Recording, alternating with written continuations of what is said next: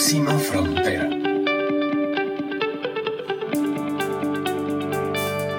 Hola, hola, ¿cómo están? Yo soy Carla Chávez y esta es Próxima Frontera, el podcast dedicado a sostenibilidad en todas sus diferentes manifestaciones, todas las ideas, acciones, pensamientos, sueños, acciones que estemos impulsando para crear la sociedad que soñamos y que merecemos, tienen espacio aquí en Próxima Frontera. Y como saben, hemos venido construyendo una temporada de la mano de nuestros aliados de AED, de la Alianza Empresarial para el Desarrollo, esta organización que trabaja en Costa Rica y que aglutina a más de 100 empresas y organizaciones que trabajamos construyendo una sociedad más sostenible. Próxima Frontera creó la temporada Evolución Sostenible, porque hace muy poquitas semanas se llevó a cabo un evento que puso de manifiesto el interés enorme que tiene esta sociedad por la sostenibilidad. Y hoy nuestra invitada y con quien cerramos la temporada es Olga Sauma, la directora ejecutiva de AED, la líder de este evento Evolución Sostenible, y la hemos invitado para que nos ayude a poner así la cerecita en el pastel de esta temporada, retomando algunas de las principales ideas, pero sobre todo dejando abiertas todas las preguntas que necesitamos pensar y responder para el futuro cercano. Olga, bienvenida y muchas gracias por acompañarnos. Buenos días, Carla. Muchas gracias por la invitación. Felices de estar aquí compartiendo con ustedes de este tema que nos apasiona a todos y es eh, eh, ver cómo logramos sociedades más prósperas, dignas, inclusivas y en armonía con el ambiente. Así es que feliz de, de venir a conversar hoy de este tema. Gracias, Olga. A ver, estamos en el cierre de la temporada y entonces como líder de tanto de AED en la parte de la ejecución como directora ejecutiva y además como quien impulsó este evento que fue muy exitoso, ¿cuáles podríamos decir que fueron las lecciones más importantes que le dejó AED Evolución Sostenible? Bueno, teníamos eh, un año y medio de estar trabajando bajo un marco de pandemia eh, con con ya toda una capacidad para virtualizar eh, eventos y virtualizar talleres, eh, webinars, eh, pero en realidad una de las cosas más importantes que nos dejó fue que aunque de una u otra forma hemos venido sintiendo un cierto agotamiento digital o virtual, todavía hay mucho interés por tener este tipo de conversaciones. pensamos inicialmente que íbamos a tener un evento eh, para unas 250, 300 personas que se pudieran conectar y en realidad lo que, lo que vimos fue una respuesta gigantesca, eh, muchísima gente interactuando eh, desde antes incluso del evento como tal y buscando conocimiento, buscando tener la oportunidad de participar, de escuchar a a diferentes expositores en diferentes temáticas. Eh, tuvimos un día social, un día ambiental, un día económico y de gobernanza. Y lo que vemos es mucho interés, eh, interés por parte de las empresas, interés por parte de organizaciones, interés por parte de las personas en sí, eh, para seguir este camino hacia la sostenibilidad que venimos trabajando desde hace algunos años y que puntualmente ahora ya sabemos mucho mejor qué tenemos que hacer, cómo lo tenemos que hacer, tenemos más experiencia y tenemos muchísimas ganas desde diferentes ámbitos de contribuir a un desarrollo más sostenible e inclusivo, que es lo que buscamos con, este tipo de actividades, cómo llegar a más cantidad de gente, cómo motivar y cómo inspirar a la gente a realizar realmente los cambios que se requieren eh, y levantar la ambición tanto en temas climáticos como en temas sociales que nos permitan continuar por esta ruta hacia la sostenibilidad decís que tenían programada una, un evento para unas 300 personas y al final, ¿cuáles fueron esos números de, de cierre del evento? ¿Cuántas, ¿Cuántas personas se conectaron? Bueno, completamente sorprendidas. Eh, eh, estuvimos al final, eh, logramos 1.344 inscripciones. Eso implica que hubo toda esta cantidad de gente interactuando en las plataformas. Por supuesto, no hay gente que se conectó todos los días, todo el día, pero, pero superó por mucho las expectativas que teníamos. Y creo que que eso también se debió a que nos permitió la virtualidad, generar un, evento con una cantidad de expositores internacionales también eh, bien interesante. Tuvimos 90 personas eh, como expositores en los diferentes paneles que tuvimos durante la semana. Pues muchas felicidades y, y Olga, por eso creo también fue para nosotros una gran oportunidad convertir algunos de los conceptos, de, de los conocimientos que se pusieron, que se socializaron en, evolución sostenible, quisimos traerlos a Próxima Frontera y entonces ya hemos hablado de liderazgo, de colaboración, de resiliencia, de ecología, de finanzas, de alianzas y de muchas otras cosas más. Así es que les reitero la invitación a buscar los programas anteriores de Próxima Frontera y este es el número 8. Hoy estamos cerrando con Olga Sauma esta temporada de evolución sostenible en Próxima Frontera. Olga, durante uno de los paneles en los que participaste, hablaste de una forma amplia, muy, muy honesta, además de los desafíos de la Agenda 2030, y digo honesta porque lo hiciste con un sentido también de, reconocer cuáles son las áreas de mejora, cuáles son las oportunidades a las que todavía no les hemos logrado encontrar eh, suficiente espacio, de la urgencia de, romper como esta burbuja, ¿verdad? Que siempre como que somos los mismos hablando del tema, de escalar estos esfuerzos a otras empresas, de trabajar más comprometidos desde sectores, no solo empresas separaditas, que hay algunas muy, muy comprometidas, pero cuando ya empezás a verlas en industrias, en sectores, eh, hay algunas barreras que debemos que, eliminar, derribar, hay que acelerar esa democratización del, conocimiento, ¿verdad? Mucho a través de los medios de comunicación o de formas más potables de compartir esta información. Y, y entonces no podemos negar que hay muchísimos avances, por supuesto, pero todavía no son suficientes. Necesitamos escala y velocidad. Desde la dirección ejecutiva de AED, ¿logras ver alguna forma tipo carril rápido, como carril de alta velocidad, para que logremos tener mejores resultados? Yo pensaría que enfocarnos en escalar el impacto a través de sectores de actividad económica, cómo trabajamos de manera sectorial, ya no de uno a uno, eh, de manera individual, sino uniendo esfuerzos, entendiendo que cada uno de los sectores tiene sus desafíos, tiene sus retos, tiene su especificidad y que tenemos que lograr eh, trabajar de manera conjunta, eh, compartiendo conocimiento, compartiendo estos desafíos y teniendo la claridad de cuáles son las respuestas adecuadas, creo que eso nos va a llevar mucho más rápidamente eh, por este camino de la sostenibilidad. Capitalizar sobre los aprendizajes que ya han tenido otros, capitalizar sobre estas buenas prácticas, creo que puede ser eh, un resultado importante. Y luego crear esta conciencia general desde el ámbito los líderes empresariales, que esto se normalice como algo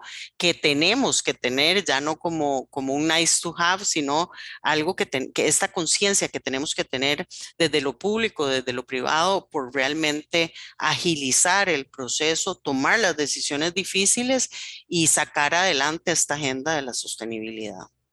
Nuestra visión, eh, muy personal y desde las empresas que, que trabajamos y conocemos, eh, en el tema de la, de, la velocidad para nosotros es crucial. La Agenda 2030 está muy cerca, más del final que del inicio, o sea, ya, ya, estamos a, a, ocho años de cumplir ese esa número mágico del 2030.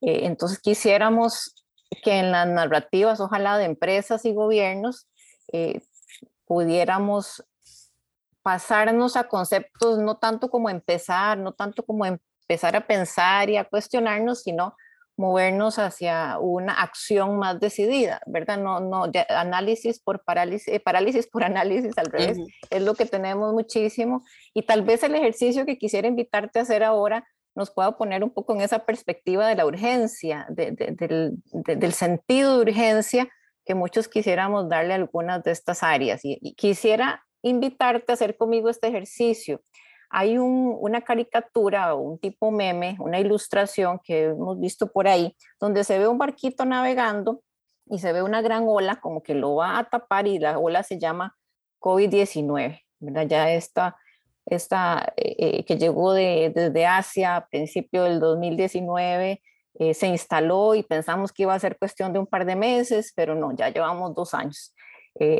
pero en ese mismo dibujo que menciono, detrás de la ola que dice COVID-19 viene una ola tal vez 10 o 15 o 20 veces más grande que se llama crisis climática. Y no la estamos viendo porque estamos, digamos, distraídos o, entretenidos con la ola primera, la del COVID. Entonces, usemos la experiencia o las lecciones que con COVID hemos ido visualizando y hablemos de crisis climática eh, ¿cómo podríamos también ponerlo en perspectiva? Empecemos con el tema de la ciencia, Olga, por ejemplo. Muchos dicen que ya científicos habían alertado de que estos virus eran cada vez más eh, potenciales y peligrosos por su capacidad de transmisión muy, muy, muy, eh, digamos, acelerada, eh, que ya no era un tema que nos tenía que tomar totalmente por sorpresa, ¿Qué podemos decir de crisis climática y ciencia? Hagamos esta primera comparación. Bueno, yo, yo creo que en definitiva, no solo los científicos, ya, ¿verdad? Yo creo que cuando las cosas están todavía en, en, en, en, el lenguaje de los científicos y lo están hablando entre científicos y en publicaciones científicas, todavía se nos hace un poco difícil entenderlas, pero desde enero del 2020, en el análisis de riesgos del Foro Económico Mundial que se presenta en, las reuniones del, del, del WEF todos los años en Davos a principio de años, donde se reúnen todos los líderes empresariales el reporte de riesgos del 2020 tenía como uno de los principales riesgos eh, por eh, eh, eh, por nivel de probabilidad de que ocurriera em, el, tema de eh, las enfermedades infecciosas. Esto fue en enero y en marzo se, desató la, pandemia en todo el mundo, ¿verdad? Entonces, ya sabíamos que esto venía, incluso eh, nosotros también utilizamos eh, mucho una infografía del Consejo Mundial para el Desarrollo Sostenible que habla de que el COVID fue un rinoceronte gris que dice que es, que es una amenaza altamente probable y que aún así nadie la vio venir, ¿verdad? De mucho impacto y que aún así nadie la vio venir. Entonces, en definitiva, sabíamos que, que este tipo de cosas están pasando, sabemos los problemas a los que nos estamos enfrentando con la deforestación, con todo el tema de la Amazonía, con todo el tema de que estamos deforestando eh, los bosques para eh, tierra cultivable, ¿verdad? Y, sabemos que tenemos un desafío, por un lado, de generar suficiente alimentación para una población cada vez más creciente, pero sabemos también que estamos invadiendo eh, los bosques que estamos entrando este, a, estos bosques, a la naturaleza, estamos acabando con parte de la naturaleza y eso, ¿verdad? termina teniendo consecuencias importantes importante. Sabemos que el hecho de estar, eh, digamos, entrando en estas zonas boscosas hace mucho más probable también que las enfermedades infectocontagiosas que no habíamos visto nunca anteriormente se puedan eh, eh, generar y se puedan transmitir a las, a las personas también. Entonces, yo creo que tenemos la cancha bastante marcada. Yo, yo he visto incluso esa, esa mm, este, caricatura de la que estás hablando, pero nosotros la usamos con, viene la ola de COVID, después del COVID que no veíamos venir, viene una ola de recesión, después de la ola de recesión eh, y, enfrentando, ya una vez que hemos enfrentado y hemos salido, ojalá del COVID y de la recesión, que es muy importante también, que se genera a partir de la paralización total de las operaciones que hubo a nivel global, viene otra ola que se llama cambio climático, que es la que tenemos ahora encima y que sabemos que tenemos de aquí al 2030 para lograr eh, llegar al, al, al 1.5 grados de diferencia en la temperatura, porque sabemos que si llegamos a los dos, la problemática va a ser mayor y sabemos que si llegamos a tres o más, la problemática va a ser todavía más grande. Y detrás de esa, de esa ola de cambio climático viene también una ola de la pérdida de la biodiversidad que se va a generar a partir de no poder parar esa, esa ola de, de, cambio climático. Pasemos a la segunda comparación. Entonces, ya esto pareciera como que lo estamos viendo en tele, como que lo estamos viendo separado como una película que podemos ahí como poner pausa eh, y, y, tener el control. Pero con COVID resulta que hubo poblaciones más vulnerables que otras al inicio, ¿verdad? Sabemos que los adultos mayores recibieron ese impacto inicial y todos los recursos fue como, bueno, protejamos a nuestros papás, a nuestros abuelitos. Eh, las personas con algunas enfermedades como la diabetes, la, enfermedades crónicas, obesidad, esas poblaciones fueron las primeras en la lista de atención y de, y de protección y además muchas de las que fallecieron al inicio. Si pensamos en crisis climática, ¿cuáles van a ser las poblaciones más vulnerables, Olga? Yo creo que si pensamos en, desarrollo sostenible, por eso hablamos de desarrollo sostenible e inclusivo, porque siempre vamos a tener esas poblaciones que son las más vulnerables y estamos hablando de eh, todas las, las, poblaciones en condición de pobreza y pobreza extrema alrededor del mundo. Estamos hablando de eh, poblaciones, eh, otro tipo de poblaciones vulnerables también, los adultos mayores, por supuesto, la población joven y las personas jóvenes que no están encontrando empleos y no están teniendo incluso suficientes habilidades y capacidades para encontrar los empleos ahorita y, y, y estamos enfrentándonos a los empleos del futuro, ¿verdad? Que sabemos que van a tener desafíos importantes también. Vemos eh, todas las poblaciones que se han llamado tradicionalmente minorías, ¿verdad? Y vemos como también eh, tenemos que, que, que buscar generar oportunidades para mujeres eh, y igualdad para mujeres. Tenemos que buscar generar oportunidad para las personas eh, refugiadas y las personas migrantes. Eh, porque están migrando y están migrando también por temas incluso climáticos y por temas de escasez de agua y por temas de eh, violencia en los países donde están, donde están viviendo, ¿verdad? O el tema de narcotráfico, inseguridad. Entonces, en definitiva, eh, al igual que como lo vimos con COVID, que hay personas que van a ser las más vulnerables, con toda esta temática de desarrollo sostenible también van a haber poblaciones, zonas geográficas mucho más vulnerables. Y aquí sabemos en Costa Rica que hay una disparidad completa entre el nivel de desarrollo del el gran área metropolitana y el nivel de desarrollo y las oportunidades fuera de la GAM.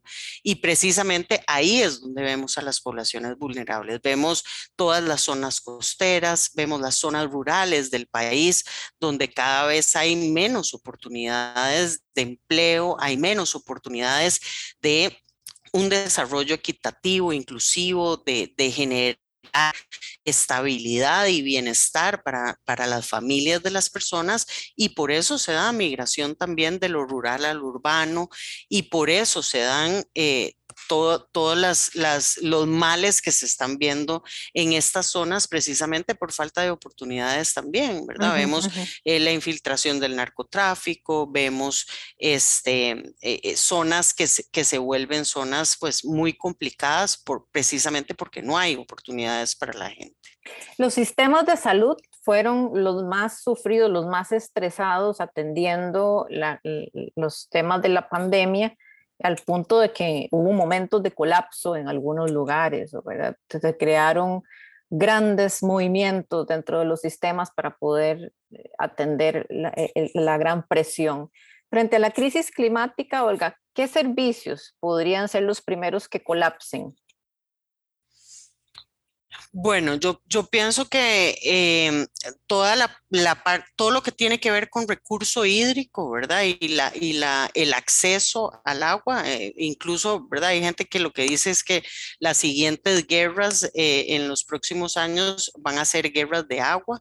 Entonces, toda la parte de accesibilidad de recurso hídrico para las personas eh, creo que es un, desafío importante en los años a venir y eso implica también un desafío importante entonces en los sistemas alimentarios, que también es eh, todo un, desafío importantísimo, cómo le damos de comer, cómo alimentamos de manera sana a la población cuando ya no tengamos siete y medio eh, billones de personas como tenemos ahora, sino lleguemos a 10 billones de personas en el año 2050 con el mismo planeta. Eh, y con, con, un desafío cada vez mayor por el calentamiento global de acceso al agua. Entonces yo creo que pensar en, estas soluciones eh, de negocio, pensar en, cómo invertir eh, hacia el futuro, en cómo reforzar algunos ecosistemas a partir de la inversión para que tengan un mayor impacto y generen mayor oportunidad y mayores oportunidades. El, desafío de la alimentación es un desafío gigantesco. Sabemos que tenemos que cambiar incluso los patrones de alimentación. Nuestra alimentación en, en la mayoría de los países eh, occidentales es eh, basada en, carne, en, este, ganado, y sabemos que eso va a ser un desafío también a nivel de cambio climático y que tenemos que cambiar eh, el, plato y la conformación del plato de alimentación a nivel global. Entonces, asegurar los sistemas agroalimentarios, asegurar el agua, asegurar la alimentación eh, y asegurar la salud y el bienestar para las personas se convierten en desafíos eh, cada vez mayores. Como en todo lo que enfrentamos, siempre se dice que hay ganadores y hay perdedores, algunos más, otros menos. Eh, también hubo industrias que sufrieron muchísimo más la llegada de la pandemia y otras industrias que se vieron favorecidas. Frente a una crisis climática, ¿podríamos tener ganadores y perdedores? Yo, yo pienso que sí, eh, y sobre todo porque en, en, cualquier, frente a cualquier crisis siempre vamos a tener ganadores y perdedores. De hecho, la mayoría de la gente dice que la, palabra crisis eh, en, en, chino es igual a oportunidad, ¿verdad? Porque de la crisis también se generan muchas oportunidades. Y yo creo que en, en este caso vimos eh, empresas y líderes empresariales con una capacidad de transformar sus negocios de manera muy rápida que tuvieron la oportunidad de amoldarse a nuevas oportunidades de negocio. No siempre es así, ¿verdad? Hay negocios que del todo, digamos, la industria turística en, en nuestro país ha pasado por un, y, siendo tan grande como es también, eh, y uno de los principales fuentes generadoras de ingreso para el país eh, y de empleo, eh, no, no, no hubo mayor cosa que se pudiera hacer con la industria del turismo porque hubo un colapso total en, en ese, en ese sector alrededor del mundo y, por, por, los cierres que hubo.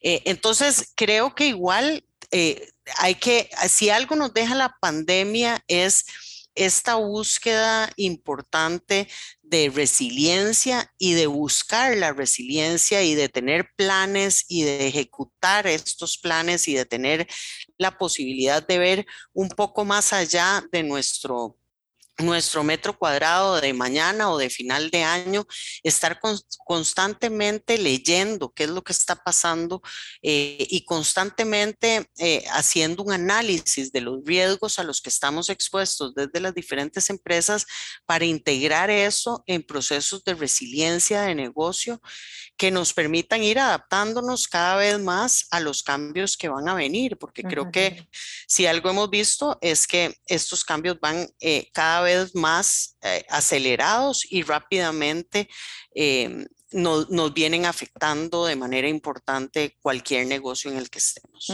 Y la última línea de comparación, después de que arrancó el, eh, esta oleada de pandémica, muy rápido iniciaron también las investigaciones en búsqueda de la vacuna, que nos llegó varios meses después a una velocidad récord. Tuvimos la vacuna contra el COVID.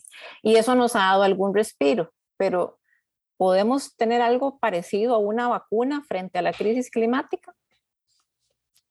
Bueno, sería genial si pudiéramos tener una vacuna contra la crisis climática, ¿verdad? Pero yo creo que como en cualquier, eh, eh, eh, igual que el proceso que siguieron para la vacuna, hay que entender qué, qué es con lo que estamos lidiando, ¿verdad? Y creo que tenemos ya muchísima capacidad y muchísimo entendimiento de cuál es el desafío, cuál es la ruta y qué es lo que tenemos que hacer.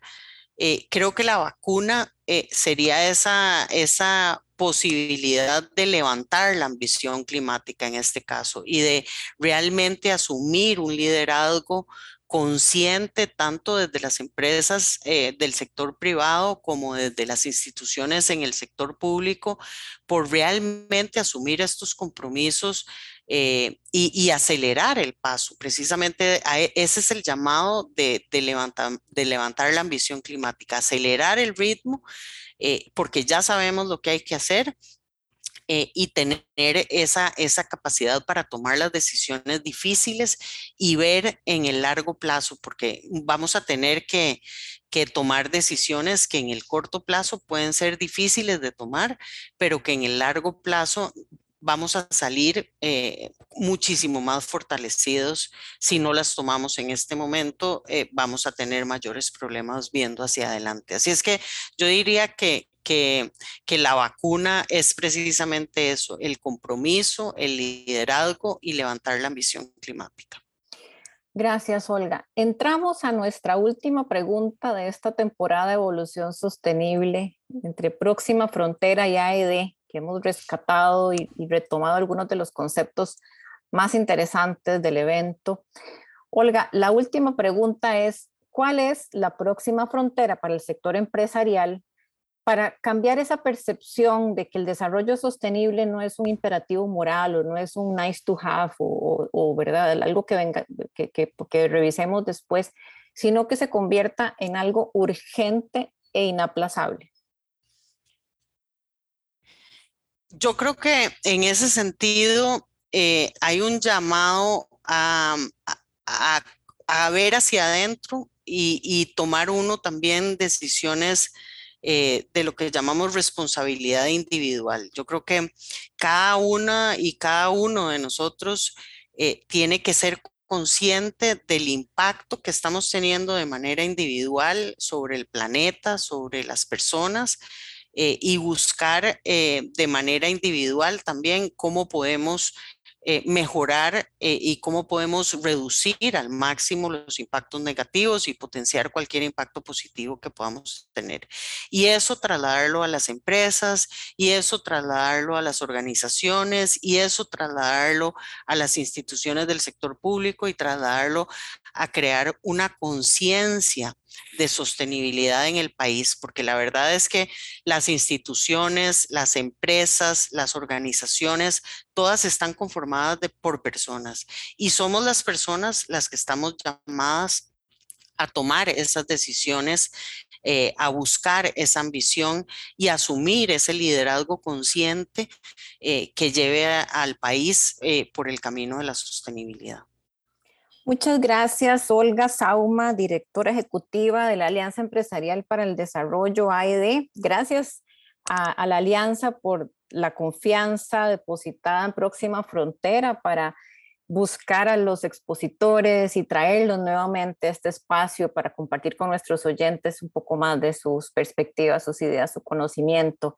Muchas gracias, Olga, por el trabajo que hacen, por el liderazgo que ejercen dentro del sector empresarial y creando alianzas público-privadas y empujando esta ambición haciéndola posible, haciéndola potable y, democratizándola para que cada vez más empresas, sin importar su tamaño, la industria, se sientan también parte de, esta, de este propósito.